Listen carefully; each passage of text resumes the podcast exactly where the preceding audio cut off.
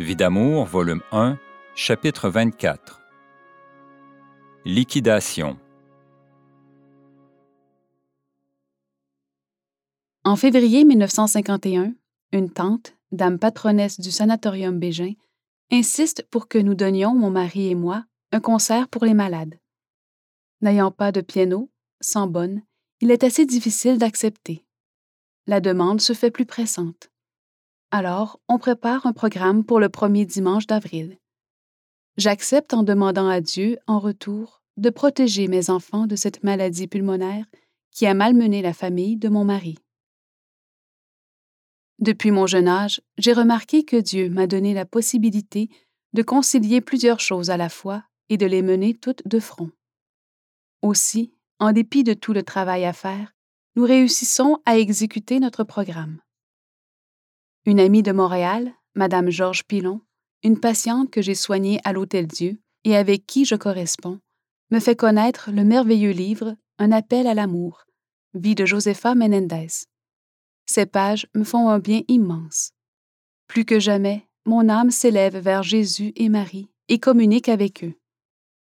J'accepte encore mieux les peines et les souffrances pour le bien des âmes.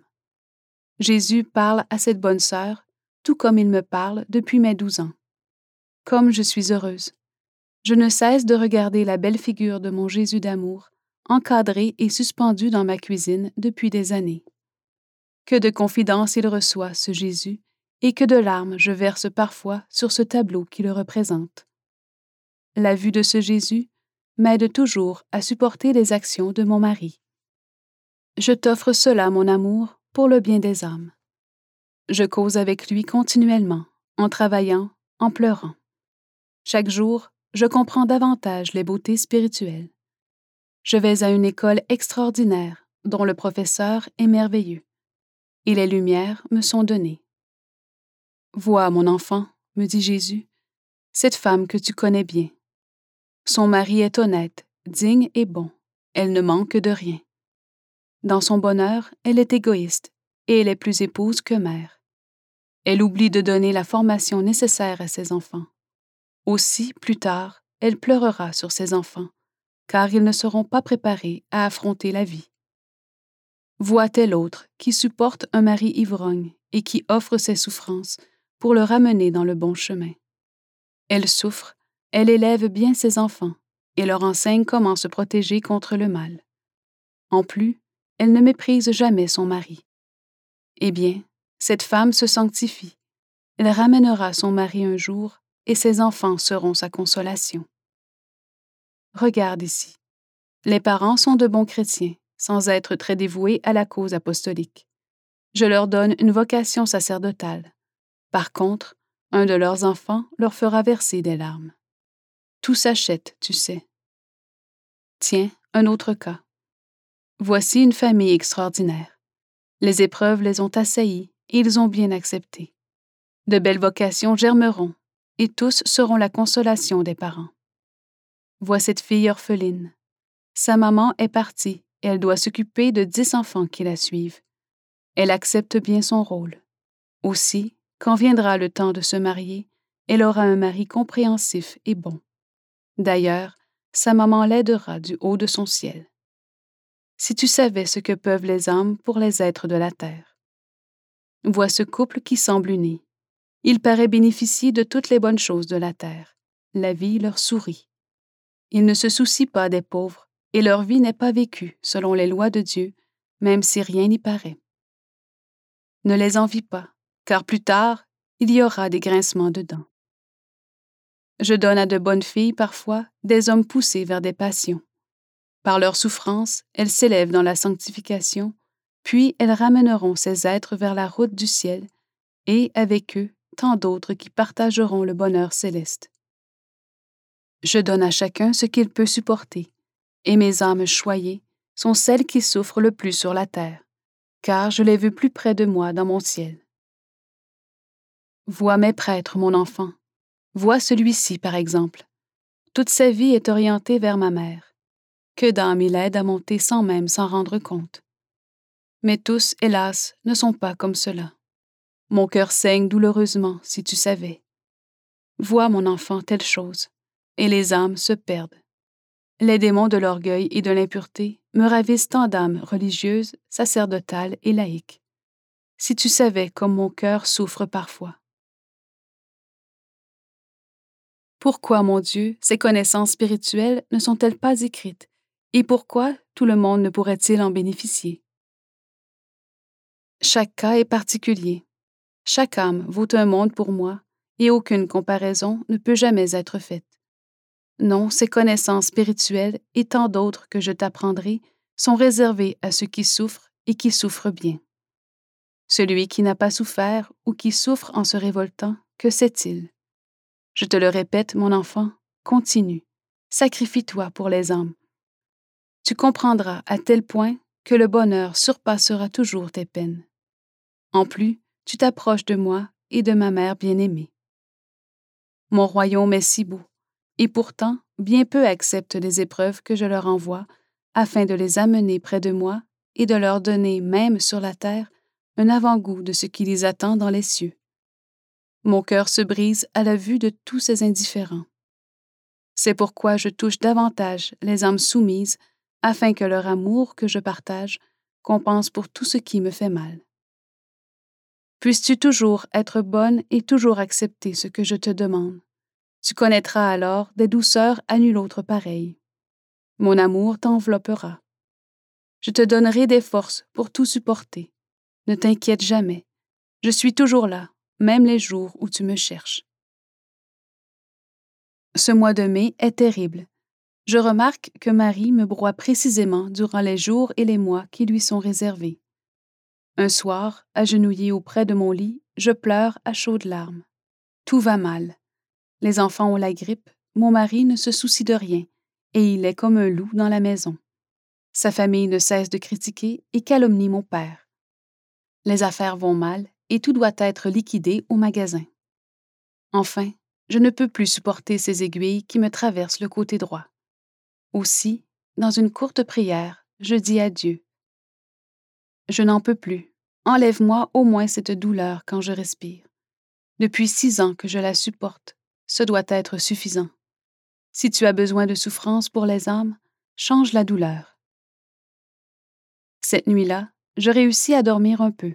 Les enfants malades respirent difficilement et pleurent continuellement. Le lendemain m'apporte une grande surprise. Je ne peux croire qu'enfin je puisse respirer sans douleur. Ce n'est que momentané, sûrement. Pourtant, la journée passe, et au milieu de mes épreuves, je trouve un charme nouveau. Pas d'aiguille dans le côté. Je ne cesse de remercier mon Jésus d'amour. C'est presque trop beau pour être vrai. Oui, c'est bien définitif. Il arrive à mon père de s'enivrer deux ou trois fois par année. Chaque fois, sans avertissement, je dis à mon mari Papa a commencé à boire de l'alcool cet après-midi vers deux heures. Ou encore je sais que mon père assiste à une convention et qu'il fait très bien les choses. Mon mari s'informe et constate que c'est vrai. Un jour, j'apprends que l'évêché permet la division de la ville pour organiser une nouvelle paroisse. Saint-Georges-Ouest a son église, Saint-Georges-Est aura la sienne. Alors, je demande à Marie la faveur que notre paroisse soit placée sous sa protection et qu'un de ses vocables lui soit donné. Nous avons assisté pendant deux ans environ aux offices religieux dans un édifice temporaire, alors que s'effectuait la construction de l'église et du presbytère. Or, un dimanche, Monsieur le curé nous apprend que notre paroisse sera placée sous le vocable de Notre-Dame de l'Assomption. Des larmes de reconnaissance perlent en regardant la belle Madone. Toute mon âme va vers elle dans un amour plus fort et plus beau. Que je suis heureuse, car toutes les fêtes de la Sainte Vierge seront célébrées avec plus d'éclat, et, si elle le permet, je chanterai un jour sa gloire afin d'élever les âmes. Ce ne fut pas long avant qu'une douleur d'un autre genre apparaisse. Chaque fois que je dois avaler, j'ai la sensation d'une brûlure. Le médecin ne peut trouver l'origine des petits ulcères qui se logent dans ma gorge. Je viens de comprendre. Plus d'aiguilles dans le côté, mais des douleurs dans la gorge. Alors, j'offre tout sans me plaindre, avec amour pour les âmes. En même temps, le médecin m'affirme qu'il est temps de penser à l'opération, car depuis la naissance du bébé, il n'y a eu aucune amélioration. Si j'ai un autre enfant, lui dis-je, y aurait-il des chances pour une meilleure santé? Vous avez une chance sur cent, me dit le médecin, et par la suite, rien ne prouve qu'une amélioration soit définitive. Alors, je prends cette chance et je subirai l'opération par la suite, si ça ne va pas mieux. À 30 ans, je suis trop jeune. Et puis, je n'ai que quatre enfants. Cette décision mettrait fin aux difficultés avec mon mari. Il ne veut pas d'enfants, mais il désire quand même les plaisirs. Dieu merci, je ne suis pas descendue dans cette vie impure. Par contre, je n'ai jamais refusé mon mari, même en dépit des misères, des fatigues et des douleurs. Bien que je ne me plaigne, il se rend compte que ça ne va pas très bien, mais rien de plus. Au cours de l'été, le magasin ferme ses portes après liquidation. Il est entendu que mon mari aura 5 000 dollars, dont 3 500 comptants. Quelle aide substantielle pour la maison? Il donne une partie du montant à notre contracteur et une autre partie va à notre voisin, notre bailleur de fonds. Un acompte est versé pour l'automobile.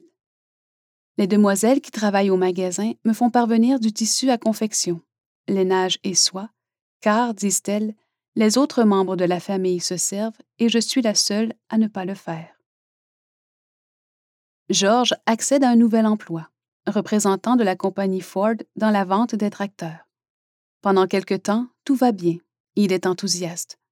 Très souvent, il part vers 3 heures de l'après-midi avec un de ses copains, sous prétexte d'aller déguster un T-bone à 30 000, 48 km de Saint-Georges, d'où il revient vers 3 ou 4 heures du matin. Ces sorties se répètent plus souvent par la suite. Il faudrait être bien naïf pour croire à un tel motif quand la ville regorge d'endroits à la mode. Non, il y a un autre but.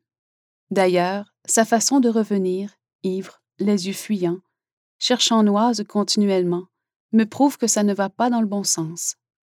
L'épouse de ce copain, que je connais bien, se plaint de l'indifférence totale de son mari. Heureusement que le chèque d'allocation familiale sert à défrayer les coûts de l'électricité, du lait et des chaussures des enfants. Heureusement aussi que j'ai une bonne provision d'épicerie, ce qui me tire d'embarras. Je ne dispose jamais d'un sou pour moi. Je confectionne moi-même le peu de vêtements que je possède et je me procure le tissu avec un chèque d'allocation. Je vais chez la coiffeuse une fois par an, et encore, quand j'y vais, c'est à la suite d'une visite généreuse de mon père il me faut faire face à l'arrivée incessante des états de compte, tantôt pour l'essence et les réparations de son automobile, tantôt de la compagnie de finance Traders. Mon mari n'ouvre jamais une lettre qui contient une facture. Il faut se changer les idées dans la vie, dit-il sans cesse. Quelques mois après son entrée à son nouvel emploi, il m'apprend qu'un homme du garage le frustre dans ses droits et qu'il est victime d'injustice. Il ne tient aucun livre de ses ventes et revenus. Mon père s'inquiète de sa façon d'agir quand, un jour, mon mari lui dit qu'il laissera son travail car ce ne va pas du tout. Comment voulez-vous que je sois encouragé quand je subis des injustices? Dit-il. Pendant ce temps, j'attends mon cinquième enfant. Cet homme a tout pour réussir du talent, de l'intelligence. Il parle bien, se présente bien mais il ne veut pas travailler. Il ne songe qu'à s'amuser et à bien manger sans se préoccuper de ses obligations. Aucune volonté, aucune formation solide. Arrange-toi avec cela, répète-t-il toujours. Je n'ai pas le temps. Le démon de la paresse l'accapare davantage, et comme l'orgueil est à la base de son caractère, il ne souffre aucune contrainte, aucune défaite. Les autres seuls sont responsables, et Dieu sait combien il les calomnie. Lorsque ses parents ont fermé le magasin, la maman ne cessait de s'en prendre à une famille influente de la localité, car, disait-elle, ils sont responsables de notre faillite. Aucune preuve n'était toutefois apportée. Tout l'hiver, la maladie est dans la maison. Maladie contagieuse. Rougeole, picote, grippe, rhume, etc. Je me lève douze à quinze fois par nuit afin de surveiller les enfants qui sont malades. Pendant ce temps, mon mari est à l'extérieur, il revient entre minuit et quatre heures du matin. Étant à peu près toujours seul, je décline les invitations, Si parfois m'arrivent des amis, à l'improviste, il m'est alors impossible de retrouver mon mari. Étant donné que mes peines morales deviennent plus fortes, je décide de ne plus recevoir, afin de ne pas être exposée à parler. Je veux ramener mon mari dans le bon chemin, sans que personne ne sache son inconduite et surtout que mes enfants ne l'apprennent jamais. Mes seules sorties sont pour assister à la messe le dimanche. J'accepte d'accompagner parfois mon mari à une représentation cinématographique le dimanche soir et, une fois par mois, j'assiste à la réunion des filles d'Isabelle où je remplis la fonction de rédactrice.